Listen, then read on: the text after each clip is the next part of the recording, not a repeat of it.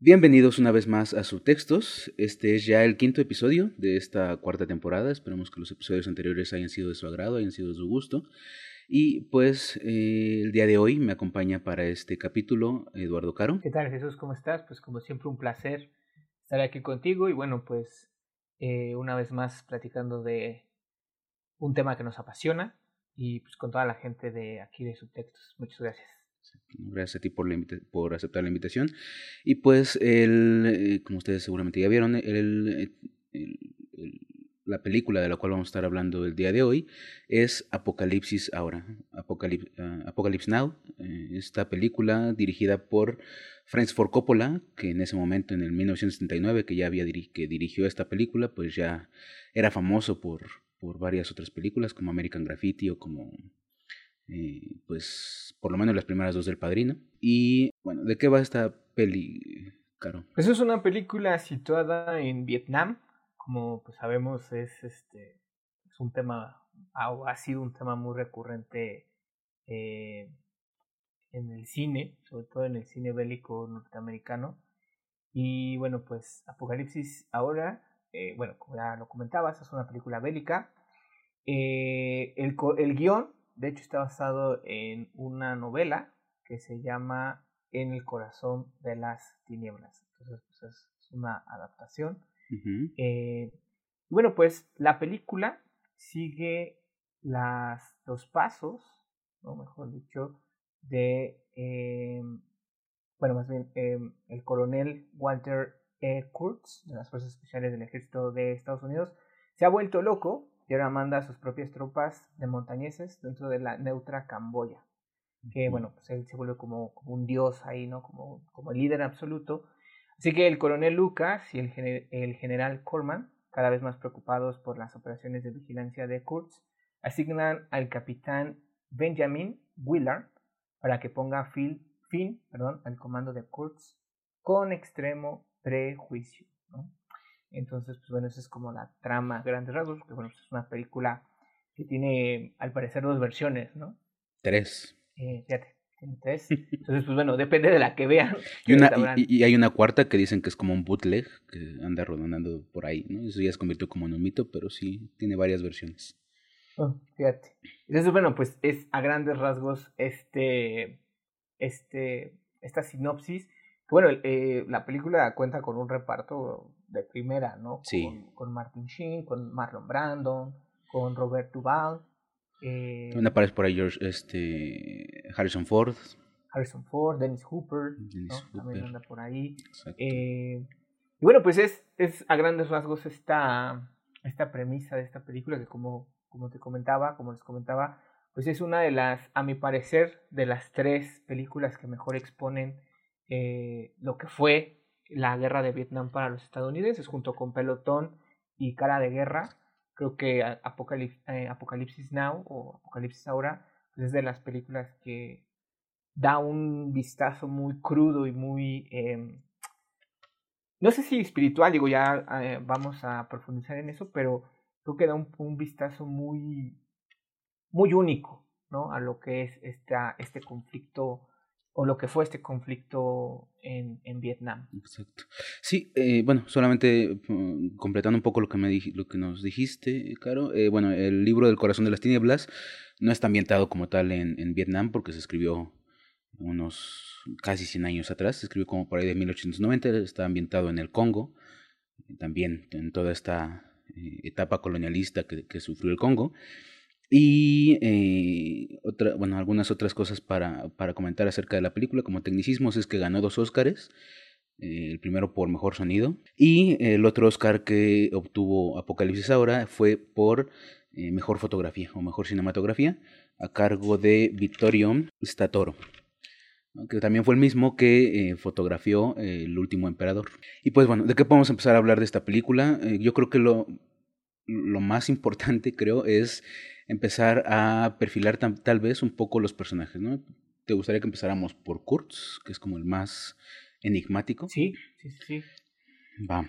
Pues eh, de alguna manera, como lo dijiste, ¿no? Kurtz es este em, se podría decir, este non plus ultra del ejército, ¿no? Que, que, estaba destinado para ser jefe del Estado Mayor Presidencial, para, ser, para ocupar grandes cargos dentro de eh, la milicia norteamericana, pero que en algún momento de su vida desaparece de, de esta vida política para introducirse en eh, Camboya y generar una propia cultura, tal vez, una propia comunidad que eh, lo veneraba como un dios y que justo eh, generaba actos que estaban fuera de la ley, al menos de la ley militar en ese momento, para cumplir con un objetivo que él tenía en su mente, ¿no?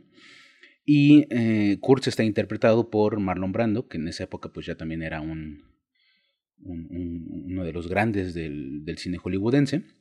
Y pues es, es interesante entender un poco las eh, motivaciones que tiene Kurtz. Eh, y, las, me gustaría empezar a entender esas motivaciones a partir de sus últimas palabras. Como saben, esto, estos podcasts son, son, son, con spoilers, pero bueno, al final eh, Kurtz es asesinado por el capitán Willard y sus últimas palabras son el horror. Lo repite dos veces, el horror, el horror. ¿Y de qué se trata cuando dice el horror? Un poquito antes, un minutos antes de, de que muera, él cuenta el relato de cuando él estaba como en expediciones también por esta parte de Asia, eh, generando como una campaña de vacunación. Eh, vacunan a una comunidad, vacunan a los niños de una comunidad y cuando regresan a esa comunidad ven que todos los niños han sido desmembrados, ¿no? les han sido cortados los brazos en donde los inocularon y están apilados, ¿no? Estos brazos ahí nada más.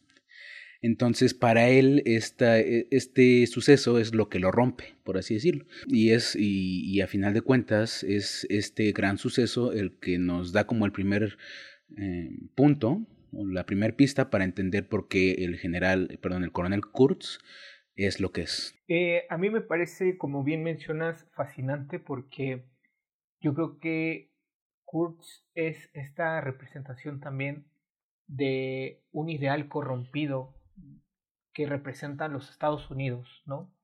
Eh, digo, para, para todos, bueno, todos sabemos que, representó la, la, guerra de Vietnam, al, fin, al final del día pues fue un intento de demostrar un poderío, ¿no? Por parte tanto de la Unión Soviética como, bueno, pues de, de los Estados Unidos de Norteamérica. Y a mí me parece que, que el coronel Kurtz representa eso también, ¿no? esta parte de ese significado corrompido, bueno, de ese ideal corrompido que es el, el luchar por una libertad, ¿no? Eh, tratar de imponer también unos valores, eh, el famoso American eh, Way, ¿no? Mm, el estilo americano, que bueno, pues al final, se, como menciona, ¿no? Se corrompe a tal grado que bueno, pues afecta tanto a este personaje que pues lo lleva a creerse un dios, ¿no? Lo, lo, llega, lo lleva a creerse una deidad.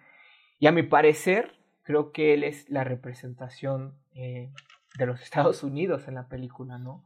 Eh, un país que, bueno, o sea, vaya, sin afán de, de, tirar hate ni nada, pero pues que, bueno, muchos de sus actos han sido cuestionados, ¿no?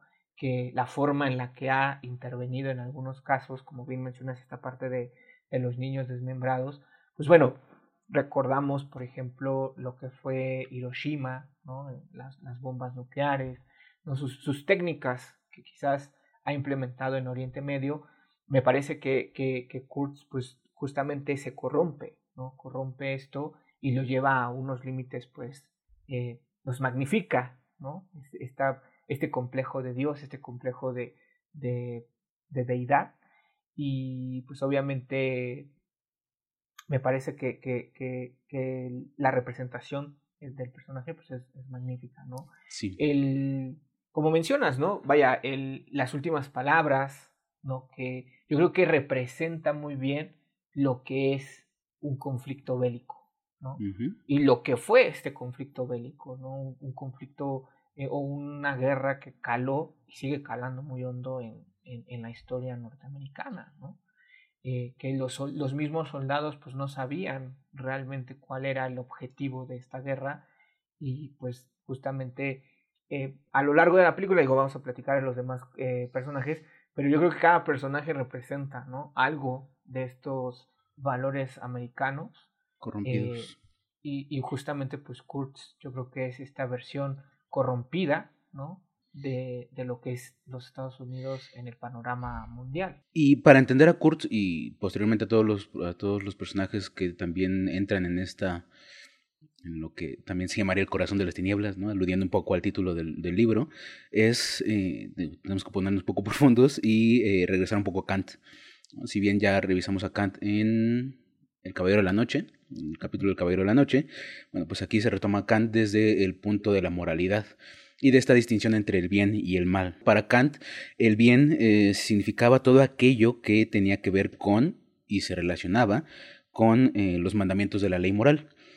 Eh, esta ley era intrínseca en todos los, todos los seres humanos, en todos los individuos, pues no depende de las condiciones de vida. Hay que, hay que recordar que esta visión era muy occidental y, y, es parte de los fundamentos que generan esta visión de Occidente pero a final de cuentas Kant creía que esta, esta visión pues era intrínseca a todos los seres humanos.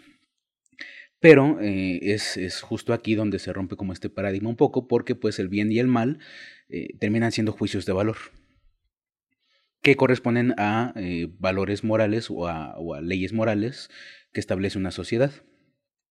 Entonces aquí es donde se, se empieza como a romper el, la mente, tanto de Kurz como de todos los demás, porque dentro de Kurz empieza a ver lo que se llama, lo que Kant también nombraría como una revolución de las leyes morales.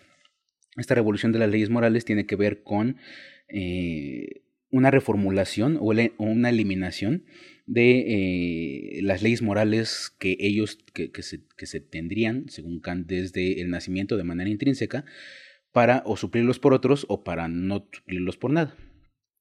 Aquí se podría decir que entonces Kurt se volvería algo así como un ser amoral, que no tiene moral, pero la verdad es que no, la verdad es que Kurtz tiene sus propios valores morales, los tiene bien establecidos, y pues justo estos valores están, están establecidos con base en el horror, ¿no? el horror que él ha vivido en la guerra, el horror que él ha vivido a partir de ser como, vuelvo a lo mismo, ¿no? este non plus ultra del ejército, que conoce todos los... Eh, todos los procesos, toda la historia del ejército y pues justo por eso mismo conoce toda esta retaíla de pues de, de malos hábitos que tiene o sea, de, manera como ligera podría decirse malos hábitos que tiene el ejército, ¿no? Eh, Kurz estuvo en la Segunda Guerra Mundial, estuvo en otras intervenciones militares de Estados Unidos y pues por eso tiene como toda la experiencia para decir que todo eso que vivió es el horror. Y es de esta manera que podemos eh, decir que eh, Kurtz, y así como todos los personajes de, de, de la película, han vivido eh, este horror gracias a la guerra. Pero Kurtz se vuelve consciente de ese horror, de ese horror y decide generar este cambio. ¿no? Esa misma visión que tiene él sobre sí mismo le da un sentido de superioridad, que es lo que lo vuelve un dios ¿no? para ciertas personas. Entonces, eh, el sentirse como que ya pasó ese, ese, es, mientras los otros soldados pues están ahí porque siguen órdenes y porque uh, pues parecerían como marionetas en algún momento, él ya se liberó de esas marionetas, de esos hilos y decide tomar como su propio rumbo. Entonces él decide crear esta comunidad en la cual tiene sus propias reglas y lo importante de esta comunidad es que no hay un, no hay, no hay un juicio sobre él y sobre sus actos. Incluso las personas que llegan de Occidente para juzgarlo de alguna manera, que serían tres, ¿no? Sería el, el fotógrafo, el fotógrafo de guerra que llega, que está, eh, está personificado por eh, Dennis Cooper. Uh -huh. El anterior eh, oficial que habían mandado los mismos que mandaron a, a, a Martin Sheen, se me olvidó el nombre, a, al, al, personaje de Martin Sheen para eliminarlo también y el propio Martin Sheen. ¿no? O sea, esos tres personajes que vienen de Occidente, por así decirlo, tampoco pueden enjuiciarlo, ¿no? porque son las mismas reglas que él, que, que, que Kurtz ya creó, que, le permit, que les eh, impiden generar un juicio sobre él. Y así es como él eh, puede generar esta, esta nueva revolución moral. Sí, ¿no? Y, y, y aparte, bueno, como tú bien lo mencionas, yo creo que lo que nos muestra, o lo que se nos dice a través de este personaje, pues es obviamente una idea que se tenía, bueno, que más bien, por ejemplo, a Friedrich Nietzsche también instituyó, ¿no? Con, con la idea del, del, hombre superior o el superhombre. que es obviamente pues cuando el hombre ha superado todos los valores occidentales establecidos, ¿no? Y aparte pues también nos da una, una, una definición, no sé si decirlo así, pero nos da como también, sí voy a decir definición sobre lo que es la libertad. Al final del día, pues la libertad es obviamente eh, actuar por propia voluntad, ¿no? O sea, que la voluntad que rija tus actos, pues sea la, la tuya, ¿no? Que no haya algo detrás para hacerte actuar, ¿no? En este caso, pues bueno, digo, regresando un poco a lo de los valores, pues obviamente eh, el superar todo lo que tú mencionas, ¿no? Todos esos prejuicios, todos esos juicios de valor, todas esas eh, instituciones, ¿no? Que se te, eh, que se te implantan, ¿no? Se te instruyen, ¿no? Se te, se te dan desde pequeño, que es pues la, la, la, vida familiar, la vida, bueno, la religión, ¿no? las reglas sociales, bueno, todo, todo esto lo que constituye pues, ser ciudadano y vivir en una sociedad, pues obviamente el superar todo eso, pues te convierte en una, eh, no en una deidad, porque no, no creo que vaya por ahí el, el, eh, el, asunto, pero sí te convierte como en este, en este nuevo ser, ¿no? En alguien que obviamente pues está en busca de eh, lo que realmente, ¿no? ¿Qué es lo que realmente te motiva a actuar, ¿no? que ya eres libre, ¿no? De la opinión de los demás, pero a la vez también pues eres libre de, de tu propia opinión, ¿no? Que no, no te riges por una voluntad, sino te riges por lo que tú has vivido. Y digo, bueno, al final pues eh, es como lo que se cree, ¿no? O lo que Kurtz nos, nos muestra eh, en la película que es, pues, obviamente yo voy a vivir, a, bueno, yo voy a avanzar o a continuar a partir de lo que, de lo que he vivido. Y como lo mencionas, pues es el horror, ¿no? Ese horror de la guerra que te hace entonces avanzar como lo, como lo está haciendo, bueno, más bien como lo hace este personaje en la, en la película. Sí, y el problema aquí es que si bien nosotros lo vemos como desde un, o sea, sí lo, sí lo vemos desde esta parte occidental, pero al entender como todos los personajes y todas las vivencias de los personajes, pues entendemos que terminamos por entender un poco a Kurtz, o esa es la idea también de, del guion, ¿no? Entender un poco a Kurtz y todo, este, todo, todo esto que hace. Pero desde la visión de estos eh, líderes del ejército, y, para la visión de Occidente, si generas esta revolución en la cual Nietzsche se llamaría el superhombre o Kant la revolución moral, para el Occidente este desprendimiento de las leyes morales eh, sería un primitivismo. Y, es, y es lo que también dan a entender con el trato que se le va a dar a Kurz. Al final de cuentas lo tienen que matar porque ya no está siguiendo las reglas de una sociedad y para ellos si, si tú no sigues las reglas de una sociedad es, estás convirtiéndote en algo que no es humano. De hecho hay una, hay una frase que dicen al principio cuando están diciéndole a, a, a, Willard todo el, pues todo el, todo el proceso, todo lo que tiene que hacer, que es, en esta guerra las cosas se confunden entre sí y entre los nativos debe ser una tentación ser Dios. Entonces, para estas personas, para los, los grandes líderes del ejército, pues Kurz ya está perdido, ¿no? Ya está loco.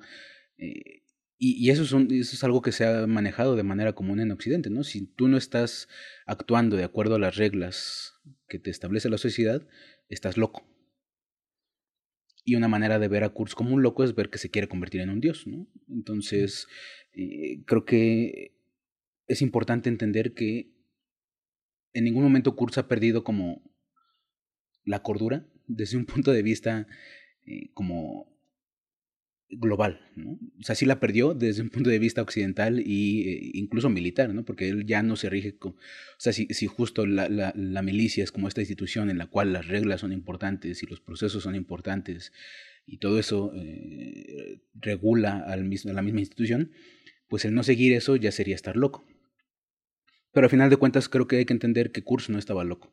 Él eh, de alguna manera sufrió un proceso que si sufriría toda la que si, que si toda la sociedad occidental lo vive de la manera en la que lo vivió Kurz, seguramente se volverían igual de locos. Sí, sí, sí, sí.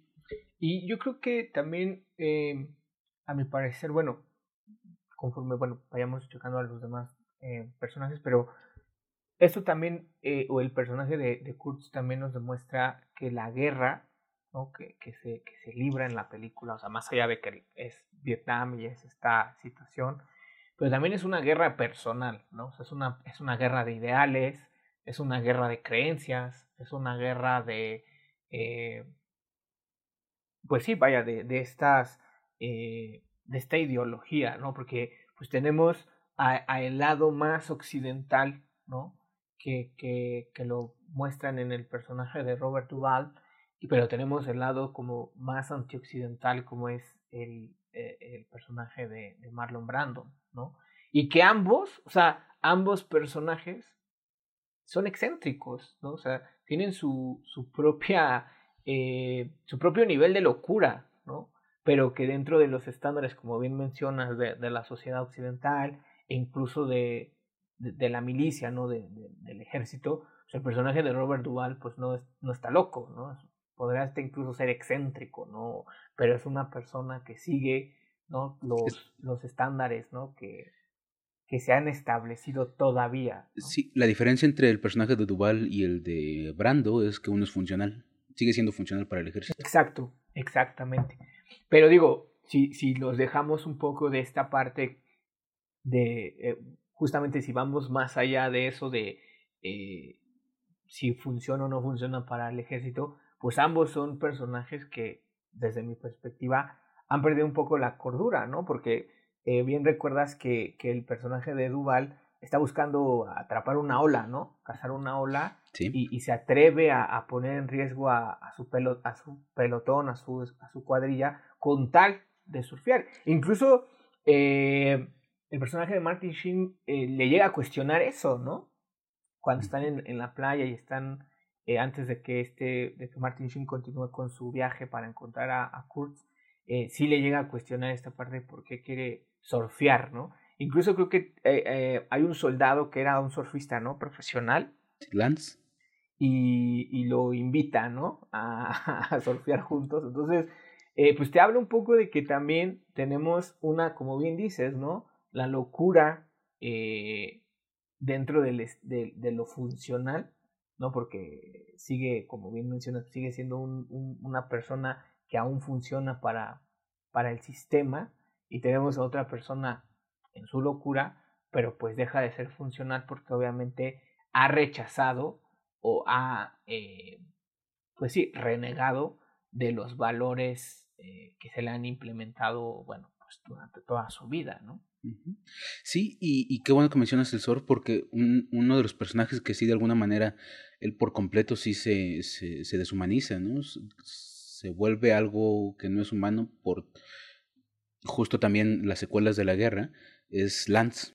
Eh, Lance es este, justo lo que mencionabas, no es un surfista que viene de Los Ángeles, que él pues en Los Ángeles era como el, pues era un, era un famosillo, ¿no? Tal, para los setentas, lo que, lo que podría ser un famoso y llega la guerra y trata de seguir con esta, con esta rutina, ¿no? De hecho lo vemos al principio como bronceándose, algo que es como muy, vaya, no es prioridad dentro de la guerra, no tendría por qué ser prioridad dentro de la guerra, pero él sigue tratando de generar como esta, esta, esta vida que tenía antes de, pues por eso acepta también la invitación de, del, del, del personaje de Duval para, para surfear y todo eso, pero a lo largo de este camino vemos cómo va perdiendo la, en, él sí podemos ver un, una pérdida de locura, ¿no? Entre que usa también psicodélicos, ¿no? En algún momento le dice que se metió toda una toda una estampilla de LSD. Pero al final al final eh, después de que matan a jefe, al jefe, eh, él deja de hablar por completo, ¿no?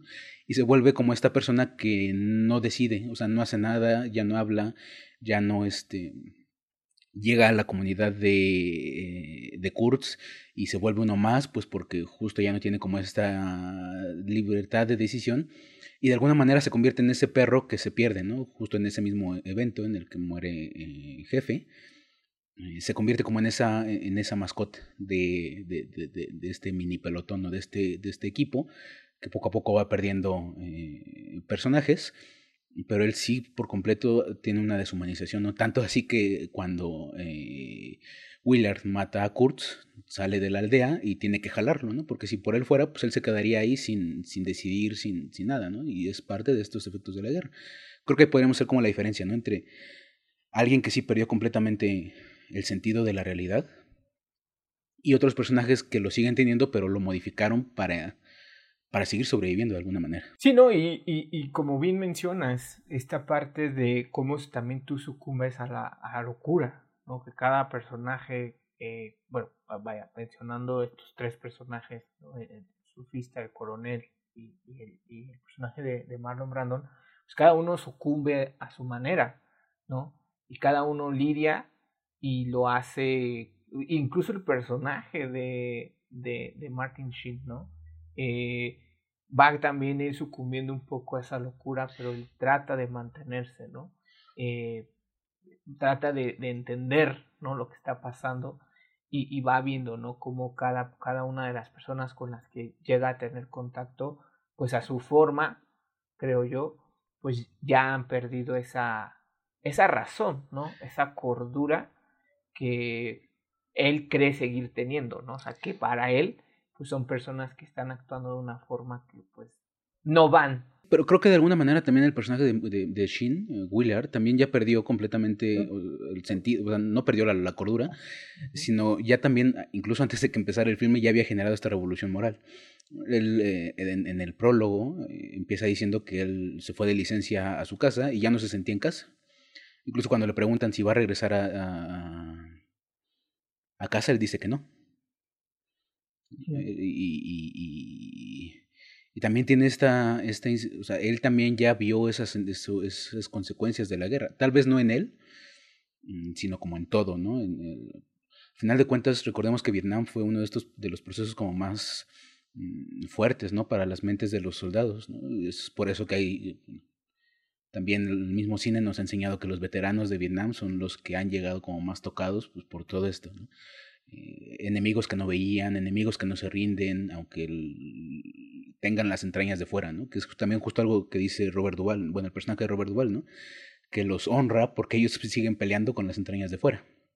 Uh -huh. Entonces todo ese proceso los termina por dañarlos y eh, al final de cuentas eh, también Willard, el capitán Willard, empieza ya la historia de Apocalipsis ahora con una revolución moral. Él ya no ve a estas personas que le indican que tiene que matar a Kurtz como uh, figuras de poder.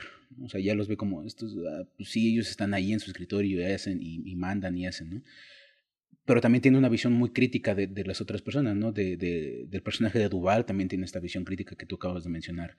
De, de todo este show, ¿no? Que hacen eh, cuando llegan las Playmates a, a, esta bahía, ¿no? También todo este proceso que hay ya en el puente de Dol Doluni, que después pues, que ya no hay, o sea, él, él sí ve críticamente todo este proceso porque ya también lo está viendo eh, consciente de todo este cambio que, que, ha tenido él en sus percepciones morales. Sí, claro, claro, claro. Te digo, o sea, cada personaje, pues a su forma, eh, sucumbe a la locura. Pero yo creo, bueno, vaya, a, a lo que quería llegar con, con eso es que a mi parecer, pues obviamente el, el personaje de, de, Martin Sheen, eh, pues sí muestra un poco como esta parte de que él trata de mantenerse, ¿no? Como fiel a, a sus órdenes, ¿no? Que quiere seguir siendo como ese soldado eh, ejemplar, aunque para él no tenga sentido, ¿no?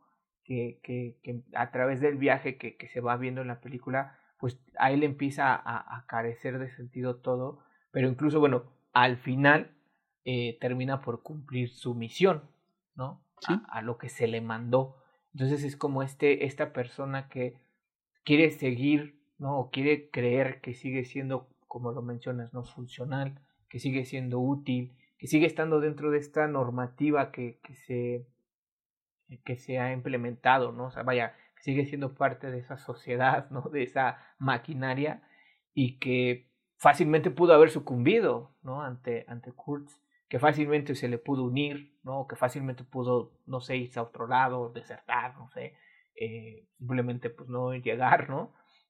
Pero a pesar de, de, de todas esas dudas y, y, como dices, ¿no? Esa revolución moral, pues él como que trataba de mantenerse en esta idea de que él seguía siendo eh, como esta, esta voz de la razón, ¿no? Durante uh -huh. todo este viaje eh, y que pues vemos que al final, como bien lo mencionas, que desde el principio se, se establece, pues es una persona que sí que terminó por sucumbir, pero pues todavía no es, o sea, o él no se consideraba o no se le consideraba todavía como tan tocado, ¿no? O tan, eh, o ya no eh, apto como, el, como, a, como a Kurtz, ¿no? Sino que todavía pues decía, bueno, pues está dentro de, de lo normal, está dentro de, todavía de, de esta eh, cuestión que nos funciona, pero pues yo creo que al final sí se termina derrumbando, ¿no? Ah.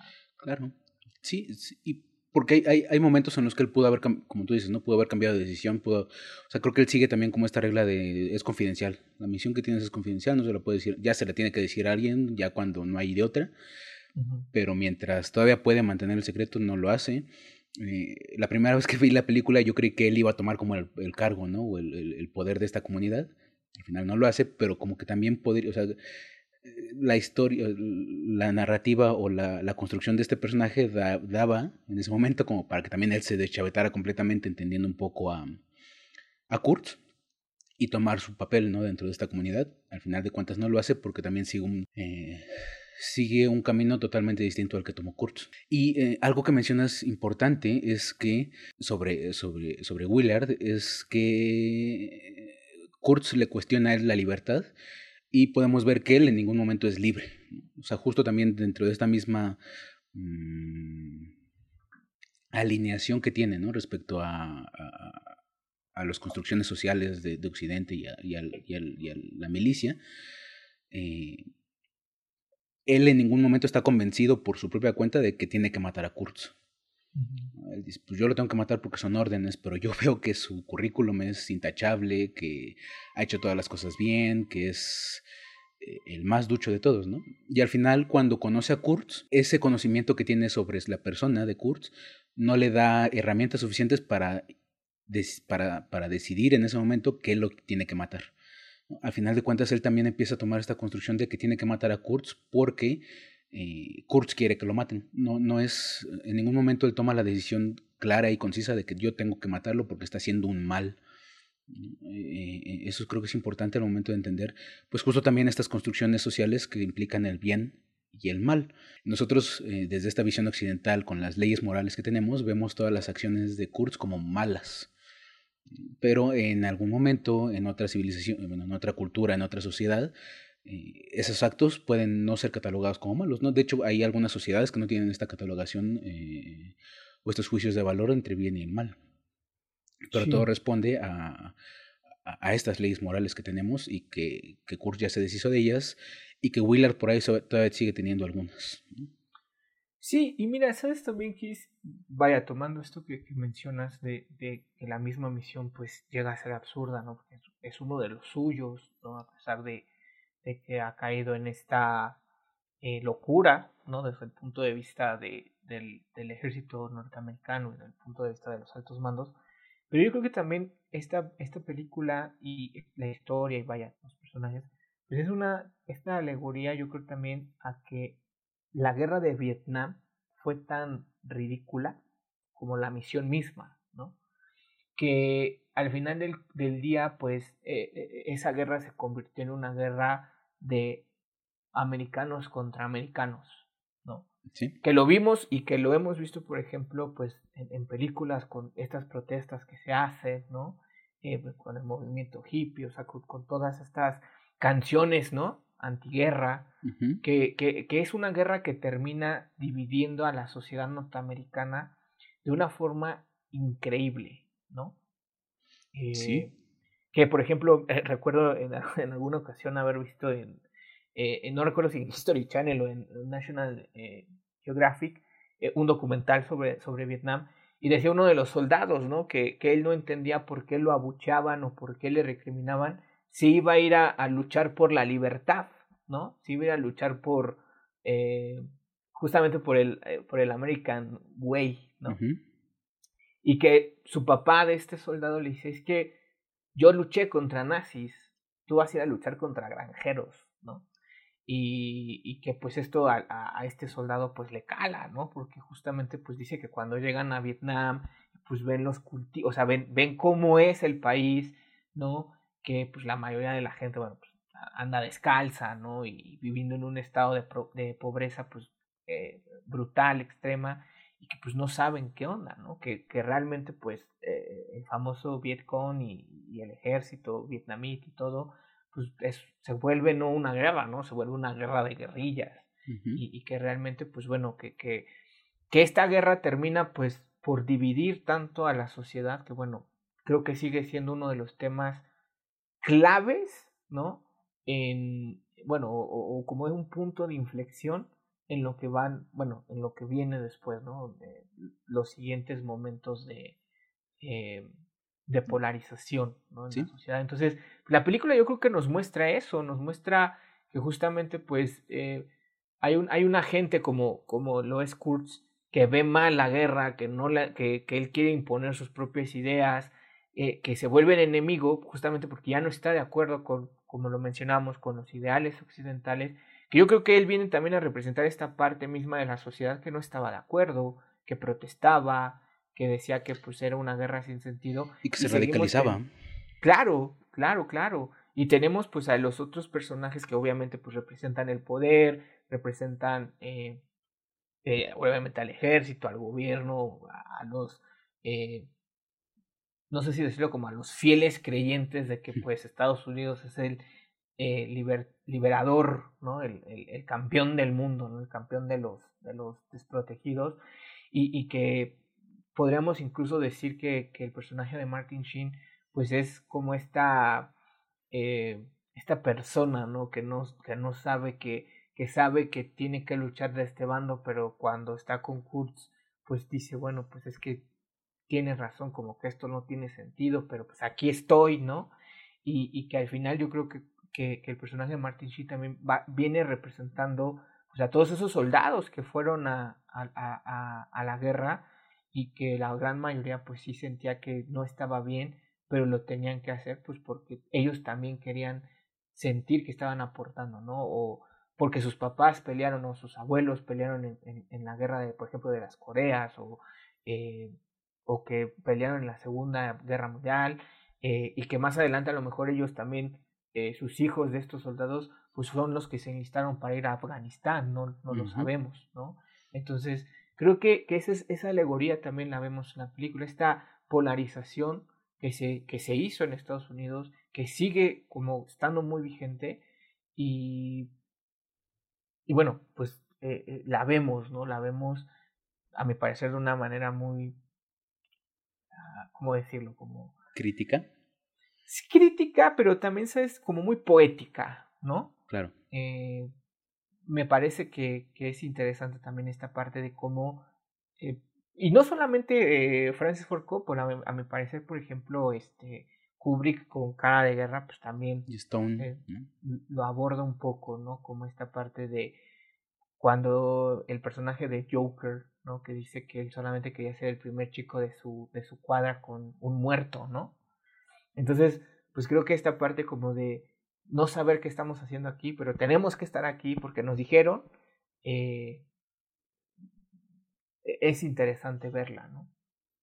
Definitivamente, y qué, qué bueno que hablas de esta percepción que se tenía de la guerra, porque retomando un poco también la cuestión del bien y el mal, eh, de alguna manera se tenía esta concepción, ¿no? Ah, en el marco de la Guerra Fría, pues la guerra de Vietnam aparece como un conflicto eh, bélico un conflicto caliente dentro de esa Guerra Fría. ¿no? Al final de cuentas es eh, la Vietnam del Norte impulsada por eh, la Unión Soviética contra la Vietnam del Sur impulsada por la OTAN en general, ¿no? Bien contra mal, democracia contra dictaduras, capitalismo contra socialismo, comunismo, pero al final de cuentas esos valores y esos volvemos al mismo, es, esas eh, leyes morales que atravesaban a la Guerra Fría no permeaban a los ejércitos, ¿no? O sea, como tal, a los, a los operativos, vaya, a los, a los que disparaban las armas, ¿no? Al final de cuentas, en ningún momento, y lo vemos en la película, en ningún momento vemos que eh, ninguno de los personajes dice, yo estoy aquí porque estoy defendiendo la democracia.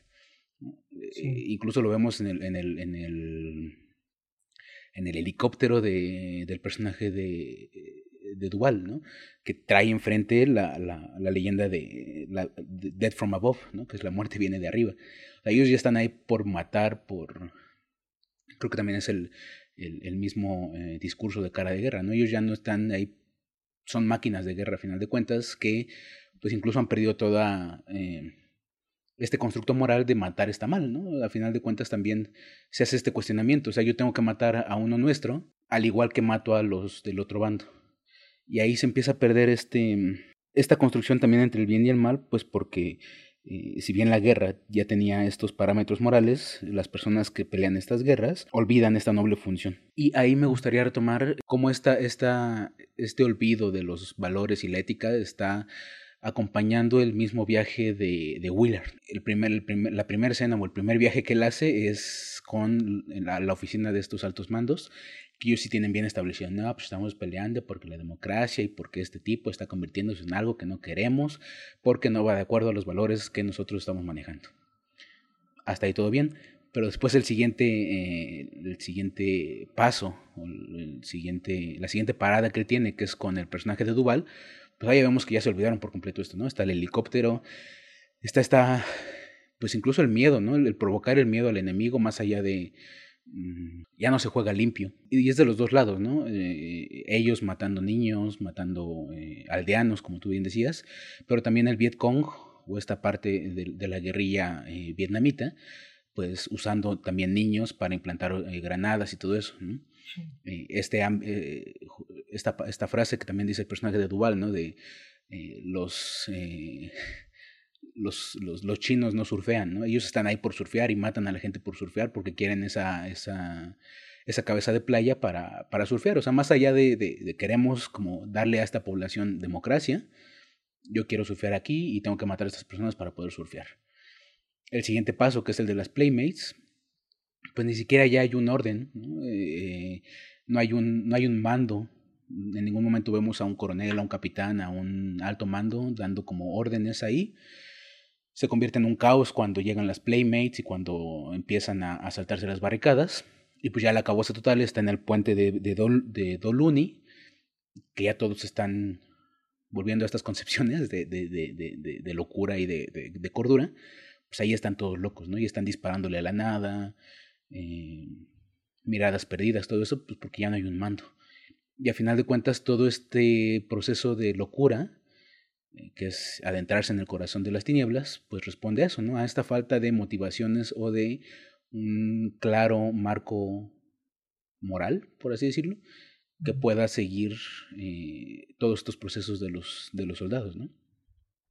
Sí, no, y mira, eh, yo creo que la escena de las, de las playmates, eh, de, de, de, estas bailarinas exóticas, yo creo que nos, nos retrata muy bien lo que significa la guerra para, para los estadounidenses, ¿no? Bueno, al menos desde el punto de vista de, de Francis Ford Coppola, que es, o sea, al final de cuentas es un espectáculo, ¿no? Como tú bien dices, por ejemplo, esta parte de cuando eh, matan a estas personas de ese poblado solamente para que puedan surfear en paz, pues lo hacen con, con un objetivo de diversión, ¿no?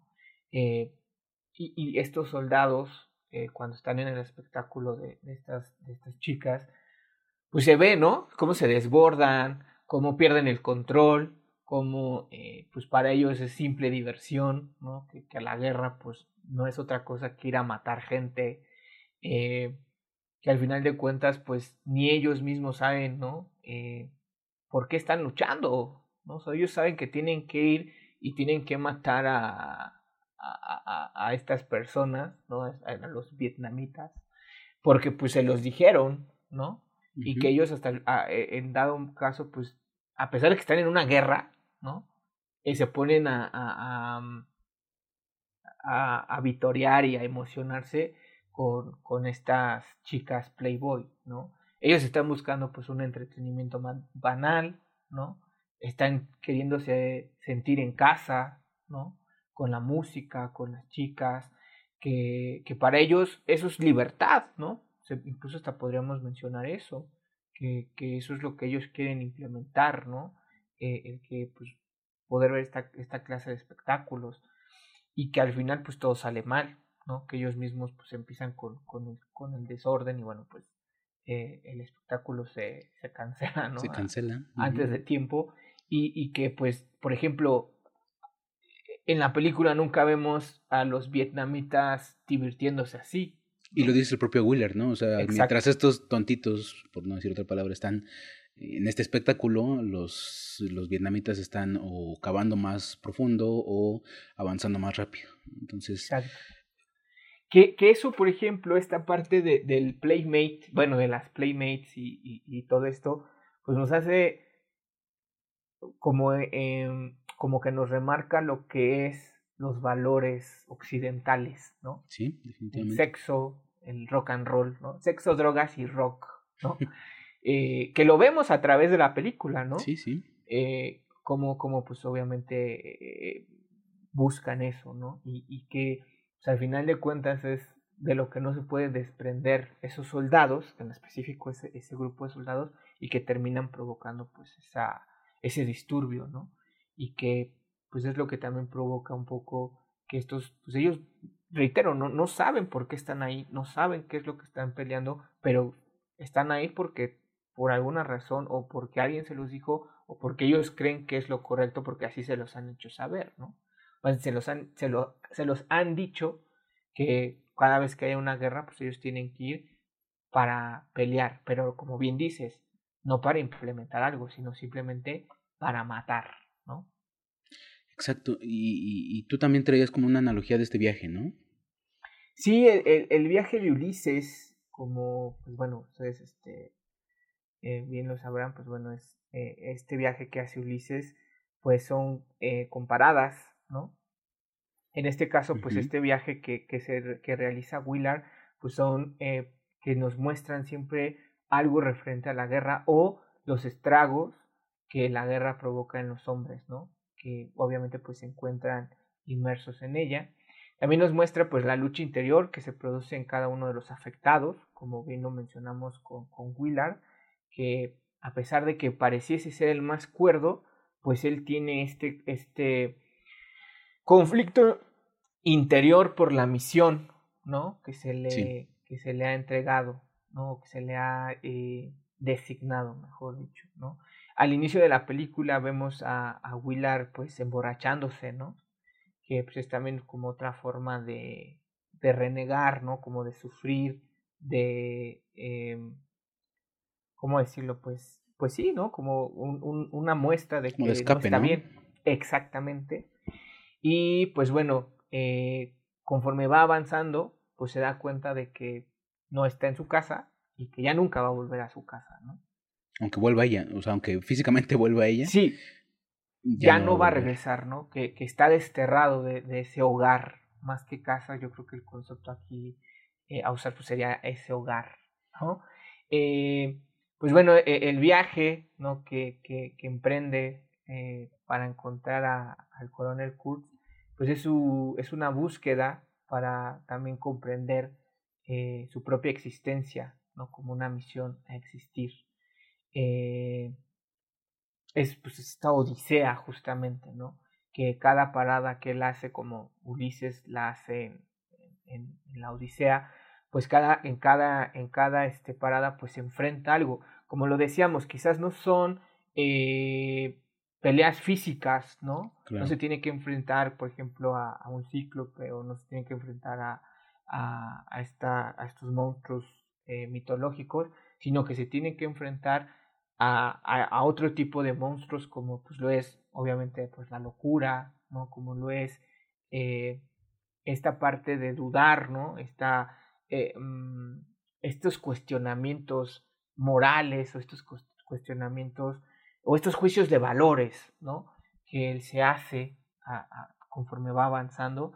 Y, y, es muy curioso, ¿no? Porque eh, se podría decir que empieza con, con el que se podría considerar eh, una, un, el más cuerdo de la película, ¿no? El que le da la misión y termina pues con el que se considera el más loco, ¿no? Uh -huh. eh, y va avanzando a través de, este, de esta odisea, pues también podríamos decir que es un viaje hacia pues, la locura, hacia el, bueno, el horror también, ¿no? Que conlleva la guerra, pero sobre todo como esta parte de, eh, de lo, como bien dices, ¿no? Estos cuestionamientos de si esto está bien, si esto está mal, por qué él está mal, por qué nosotros estamos bien, ¿no?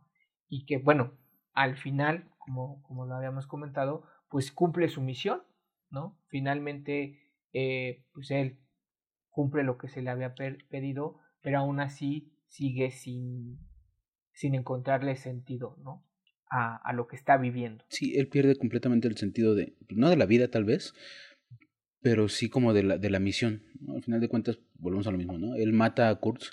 Al final la motivación de Kurtz no es tanto por la, misma, por la misión, sino que él siente que Kurtz debe morir, pero él, perdón, más bien, él siente que Kurtz le está pidiendo morir, porque también él, le habla pues de todo, que, que, él ya está como, tal vez no se lo dice de manera literal, pero ya está cansado de ese horror, el horror de ver, de ver a los niños desmembrados, el horror de, de toda esta guerra, ¿no? Creo que las guerras del siglo XX en específico fueron horrendas, ¿no? Y, eh, ya sea por la tecnología, por el enemigo, por, o sea, hablamos de tres guerras, ¿no? Que es la, la, primera, la segunda de Vietnam, cambiaron totalmente el panorama de, de, lo que era una guerra, ¿no? Entonces, eh, todo este proceso se ve muy bien reflejado dentro de la película. No, y sabes también que, bueno, vaya retomando lo de las guerras, pues también lo que fue la Guerra Fría, ¿no? Si, si realmente nosotros podemos hablar de si hubo un vencedor.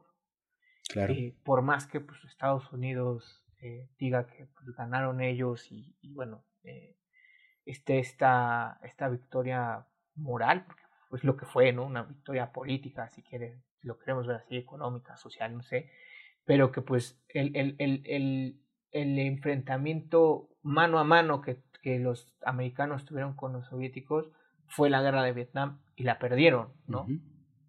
eh, que por ejemplo, pues también podríamos hablar, no sé, incluso pues de, de esta, de la revolución cubana y cómo también pues, los, los estadounidenses ahí perdieron un territorio, eh, y cómo, bueno, pues obviamente la URSS empieza a apoyar a Cuba, ¿no? Y, y empiezan todas estas tensiones, y que al final yo creo que esta, esta película nos habla un poco de eso, ¿no? De si realmente hay vencedores en una guerra, ¿no? ¿Quién gana realmente o qué gana con una guerra? Y uno de los ejemplos más claros yo creo que es lo que acaba de pasar con, nuevamente con Estados Unidos en Afganistán, ¿no? Que se retiran y pues entra el Estado, bueno, entran los talibanes, que era lo que se suponía que ellos querían erradicar, ¿no? Exacto. Y, y que no sabemos esa guerra que trajo, qué les dio y, y si ganaron, ¿no? y si hubo un progreso, ¿no? Porque pues justo la, la, la, medida de la medida de victoria de, de, de las guerras de Occidente o, o, generadas por Occidente es llevar progreso. Y en este momento, pues no sabemos si hubo tal un progreso o incluso hubo tal vez un retroceso, ¿no? En, en, las calidad, en la calidad de vida de, de estas regiones. Y, y, qué bueno que lo dices porque creo que también la guerra de Vietnam, y creo que, bueno, lo hablé en el capítulo de, de, de Avandar un poco, y todos estos procesos que se dan a finales de los 60 generan una pérdida de inocencia, y, creo que también se ven reflejados en los personajes, ¿no? También aparece ahí, ¿no? También la, historia de, Charles Manson, eso nos da también la idea de que la historia está en el 69, o sea, está ambientada en el 69, que también es como el punto más álgido de la guerra de Vietnam, pero de alguna manera también nos habla de la pérdida de la, inocencia, que a final de cuentas pues también es la, el, el desenamoramiento, ¿no? De este, de lo que, tú, de lo que se llama el American Way of Life, ¿no? Ya, ya eh, los ciudadanos, si no de Estados Unidos, en gran parte sí de Estados Unidos con el movimiento hippie y todo esto, pero en muchas partes se empezó a ver que el occidente no era no era lo que trataba de venderse, ¿no? No era este, este, este sinónimo de progreso, de bienestar, de, eh, pues sí, de bienestar económico, salud, eh, de salud y todo eso, ¿no? Sino que pues eran el dinero por el dinero y pues eh, todo este, volvemos a lo mismo, todo este constructo basado en la guerra que no que no dejaba ningún beneficio ni al territorio que, en el que se, se peleaba la guerra, ni a las personas que estaban en el conflicto, ¿no? bueno, a los, los entes que estaban en el conflicto. Entonces yo creo que también va por ahí, y no solo esta, ¿no? sino también Cara de Guerra habla del fin de la inocencia. Sí, Pla claro. Platón habla del fin de la inocencia, eh, porque sí fue un golpe muy... Igual lo mismo, ¿no? No solamente para el mundo, no solamente para los soldados que vivieron la guerra, sino para todo el mundo, ¿no? Se dio cuenta de, pues, las guerras ya no tenían un, un, un fin ideológico, ¿no? Como antes tal vez podría tenerlos, lo pongo también en entredicho, que antes tuvieran como un fin establecido. Pero como tú dices, ¿no? Antes peleabas contra nazis, ¿no? A personas o entes que de alguna manera se amenazaban como ciertos valores y construcciones sociales de Occidente, pero pues aquí no, no había una motivación. Pero creo que sí, sí va también por ahí la, la, película. También lo vemos con esta parte cuando, pues ya en esta locura en la que entran los tripulantes de este barco, de este barquito, matan a, a, a, unos mercaderes, ¿no? A unos, eh, pues sí, a unos granjeros tal vez, nunca dicen que son, pero unos vietnamitas que iban ahí con su lancha y solamente traían mercancías, ¿no? Traían vegetales, traían y traían un perrito, porque también eso marca como la pérdida de ese perro en, en, un conflicto posterior, pues también marca el fin de la inocencia para todo el barco, ¿no? Ya lo habíamos hablado un poco con Lance. Pero también hay varios puntos en los que esta inocencia o esta eh, virtud tal vez de la guerra se va perdiendo completamente.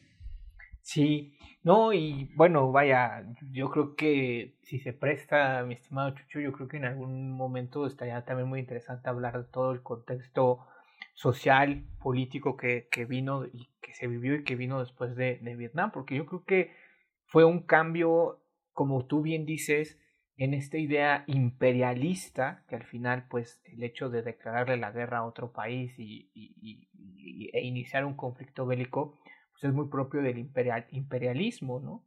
¿Sí? Que se hacía, bueno, eh, por eso los grandes imperios eh, europeos, pues lograron, bueno, vaya, conquistaron y, se expandieron, obviamente, a través de, de, la guerra, ¿no?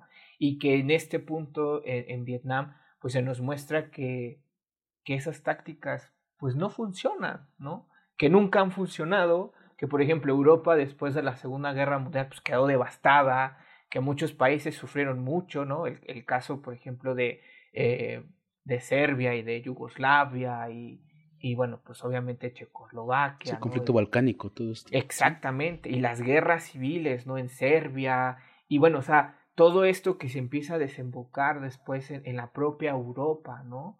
Eh, y la crisis de Oriente Medio, ¿no? Y, y o sea, todo lo que desembocó la, la Segunda Guerra Mundial, pues obviamente nos, nos dio un primer eh, aviso eh, de que pues obviamente las guerras pues, no van a traer nada bueno.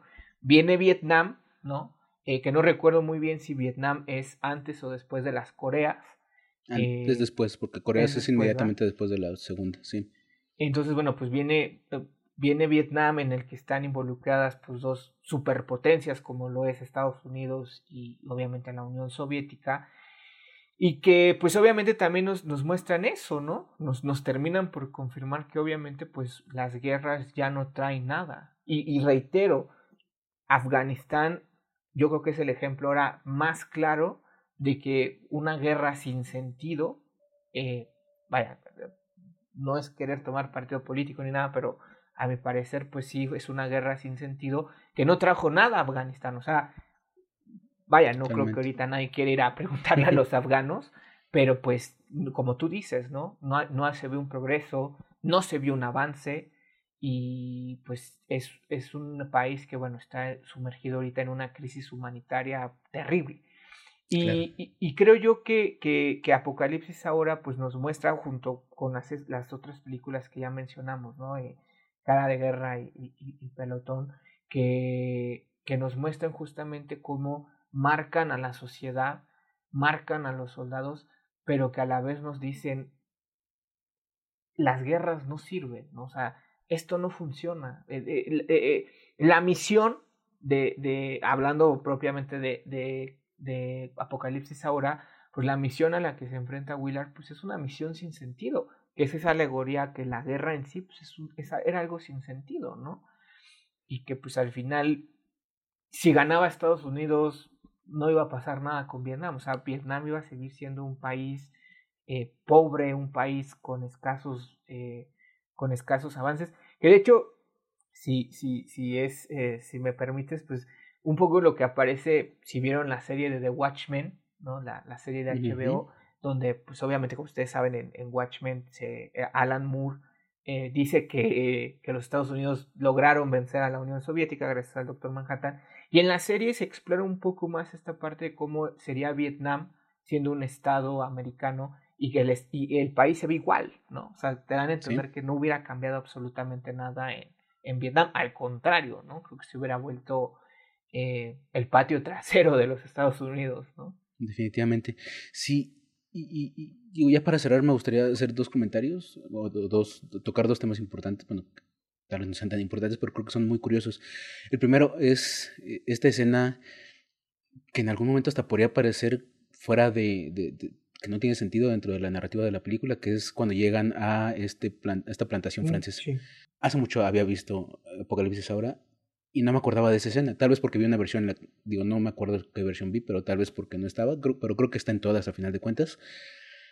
Pero se me hace importante esta escena porque justo también hablan del colonialismo, que a final de cuentas también es uno de los temas principales de la película, a través de la experiencia de los franceses, ¿no? Ellos, eh, justo el, el, el, el, líder de estos franceses, de esta, de esta plantación, les dice, pues no cometan el mismo error que nosotros decimos, porque nosotros ya, ya perdimos en el intento colonizador que tuvo Francia, ¿no? Y menciona varios, eh, menciona la Indochina, menciona otros eh, conflictos, otras regiones en las cuales Francia pues perdió completamente estas intenciones colonialistas y, y les dice, pues no seas, a final de cuentas, eh, Wheeler no puede tomar como eh, acciones a partir de esas palabras, pero sí es muy claro el mensaje de pues no hagan lo mismo que nosotros cometimos, porque aquí la guerra ya la están perdiendo, ¿no? Y, ellos lo veían como desde una, desde una visión eh, alejada del conflicto, pues porque no ellos habían estado ahí antes del conflicto y ellos dicen, pues seguramente vamos a estar aquí antes después de, que acabe todo esto.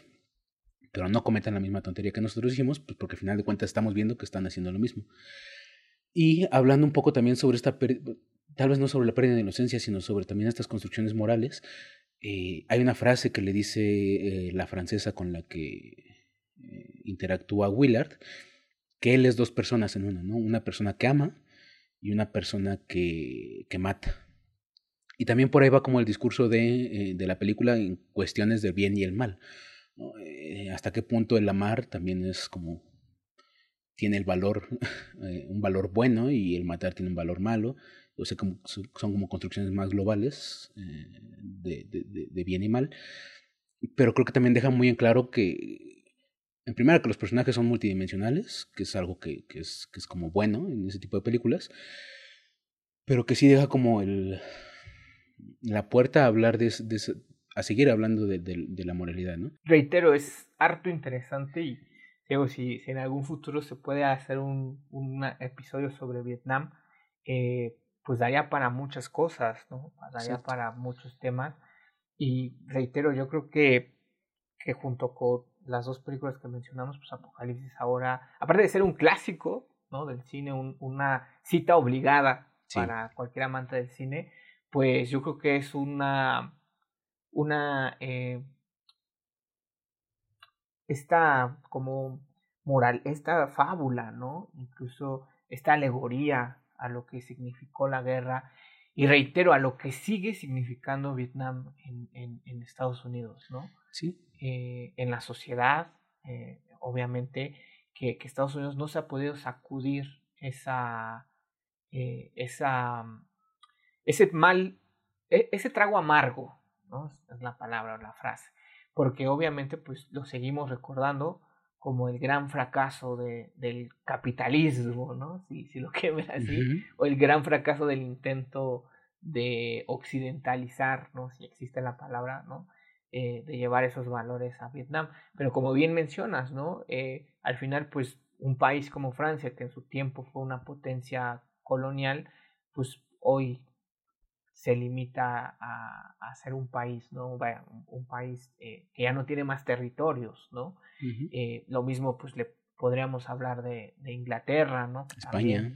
España misma, ¿no? Eh, que son esos países que en su momento, pues, trataron de hacer lo mismo que Estados Unidos, pero todos fracasaron. Y Estados Unidos, pues, eh, Vietnam, creo que fue ese golpe de realidad que le, que le, que le dieron a, que le dieron, ¿no? Esa, esa bofetada para darle a entender que pues eso ya no funciona y que nunca ha funcionado porque al final pues yo creo que no, no son sostenibles, ¿no? O sea, ni el imperio romano con, con todo lo que significó en su momento pues, se pudo sostener, ¿no? ningún imperio es eh, para siempre, claro. Exactamente. ¿no? Exactamente, los, incluso hasta los otomanos, bueno, que era el imperio de Oriente, no los otomanos, eh, pero pues que ni el imperio romano se pudo sostener, pues Estados Unidos siendo uno de los, si lo queremos ver así, uno de los imperios más poderosos, eh, pues siempre va a tener eh, las trabas que será hoy en día pues Rusia, China, ¿no? que siempre van a estar ahí, no dejándolo ser la potencia o ser, pues sí, ¿no? El imperio que ellos quisieran ser y reitero, Vietnam, pues para ellos fue ese, esa piedra que no se han podido quitar, yo creo que del todo, ¿no? Claro. Y sí, con, gusto hacemos el programa de Vietnam, porque justo el otro comentario ya como final que me gustaría hacer es que ah, aquí se me hizo, si bien en Pelotón, hablando de, de esta triada de películas, en Pelotón y en Cara de Guerra, vemos a la música como un, una especie de acto humanizante en este ambiente tan deshumanizante que es la guerra, Aquí es más difícil de ver eso. No sé si es por también lo complicado de la trama y por lo deshumanizante que es la trama misma, pero aquí la música, en especial el rock, ¿no? Que se escuchaba en ese momento, incluso hasta en escenas es hasta más deshumanizante, ¿no? Hasta, hasta ah, marca como estos alejamientos entre sociedad y entre la locura y la cordura que ya hay, ¿no? En especial en el puente, en la escena del puente que se escucha la música, pero no tiene nada que ver con, o sea, es como vuelvo a lo mismo, ¿no? A diferencia de Cara de Guerra, en la cual sí vemos que los soldados escuchan guerra para no, escuchan música para no perderse, y en Pelotón también pasa eso, ¿no? Que están reunidos escuchando música para no perderse. Aquí es un poco más difícil. Pero creo que eso lo podemos eh, discernir un poco más en, en algún episodio, como tú dices, correspondiente en general a Vietnam. Sí, estaría genial. Yo creo que, reitero, da para, para hablar un episodio completo porque, reitero, Vietnam marcó mucho a la sociedad norteamericana y marcó al mundo. Sí. Creo que, que fue la primera vez que Estados Unidos se vio amenazado ¿no?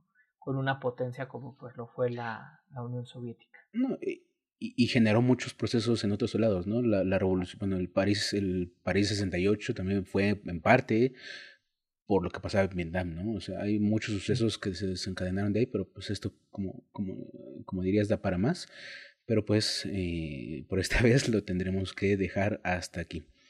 Eh, muchas gracias, eh, Caro, por, por, aceptar esta invitación para hablar de, de Apocalipsis ahora. Y pues recuerden que pueden escucharnos a través de las plataformas en las que estamos disponibles. En audio estamos en Spotify, estamos también en iTunes y bueno, también en audio, aunque con video pueden vernos en YouTube y también no olviden seguirnos en nuestras redes sociales, estamos en Facebook y en Instagram como Subtextos Podcast. Ahí pueden seguir todas las actualizaciones y, ver cuándo subimos eh, capítulos nuevos para que estén al pendiente. Entonces eh, síganos a través de todas esas cuentas, pues para que también les llegue la notificación de que ya está un nuevo episodio arriba. Y pues yo creo que sería todo. Caro, ¿algunas palabras? No, pues agradecerte, agradecerte, Chucho, por la invitación. Siempre es un placer eh, hablar de cine, bueno, obviamente profundizar. Y bueno, pues agradecerle a, los que nos escuchan eh, por, escucharnos. Y pues siempre es un gusto, sabes que, con gusto vengo aquí a platicar contigo, a hablar de estos temas. Y pues nada, que estén todos muy bien, cuídense mucho y bueno, pues nos escuchamos la próxima. Y bueno, dependiendo de a qué nos estén escuchando, buenos días, buenas tardes o buenas noches.